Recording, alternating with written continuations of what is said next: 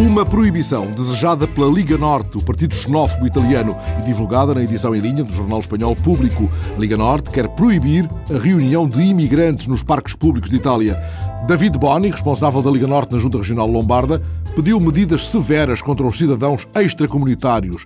É inadmissível, disse ele, é inadmissível que em algumas zonas de Milão haja reuniões de cidadãos estrangeiros em jardins públicos a qualquer hora do dia ou da noite. Há pouco tempo, um seu colega de partido, Matteo Salvini, propôs que o metro tivesse assentos reservados a milaneses. E Roberto Maroni, o ministro do Interior, já apoiou a ideia das patrulhas de rua contra imigrantes promovidas pelo partido da ultradireita MSI.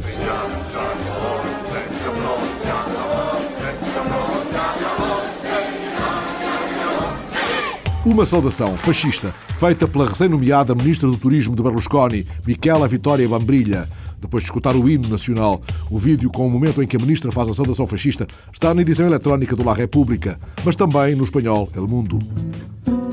E esta é a música que embala a viagem por uma presidência que faz agora 40 anos, a presidência de Jorge Pompidou, revisitada num pequeno vídeo de Fabienne Longeville, disponível na edição eletrónica da Paris Mates. É uma sequência das imagens com que a Paris Mates acompanhou os cinco anos da presidência que se seguiu aos anos de Gaulle. Nela podemos ver Pompidou no gabinete, ou passeando nos jardins do palácio, ou fruindo momentos de prazer no jardim da residência de Orvilliers, em Yvelines, quase sempre ladeado por Claude, sua esposa adorada, como se lhe refere a Paris Mates. Numa das imagens, Pompidou está sentado no para-choques de um velho Renault 4. Noutra, surge mergulhado até à cintura, apanhando camarão numas férias na Bretanha.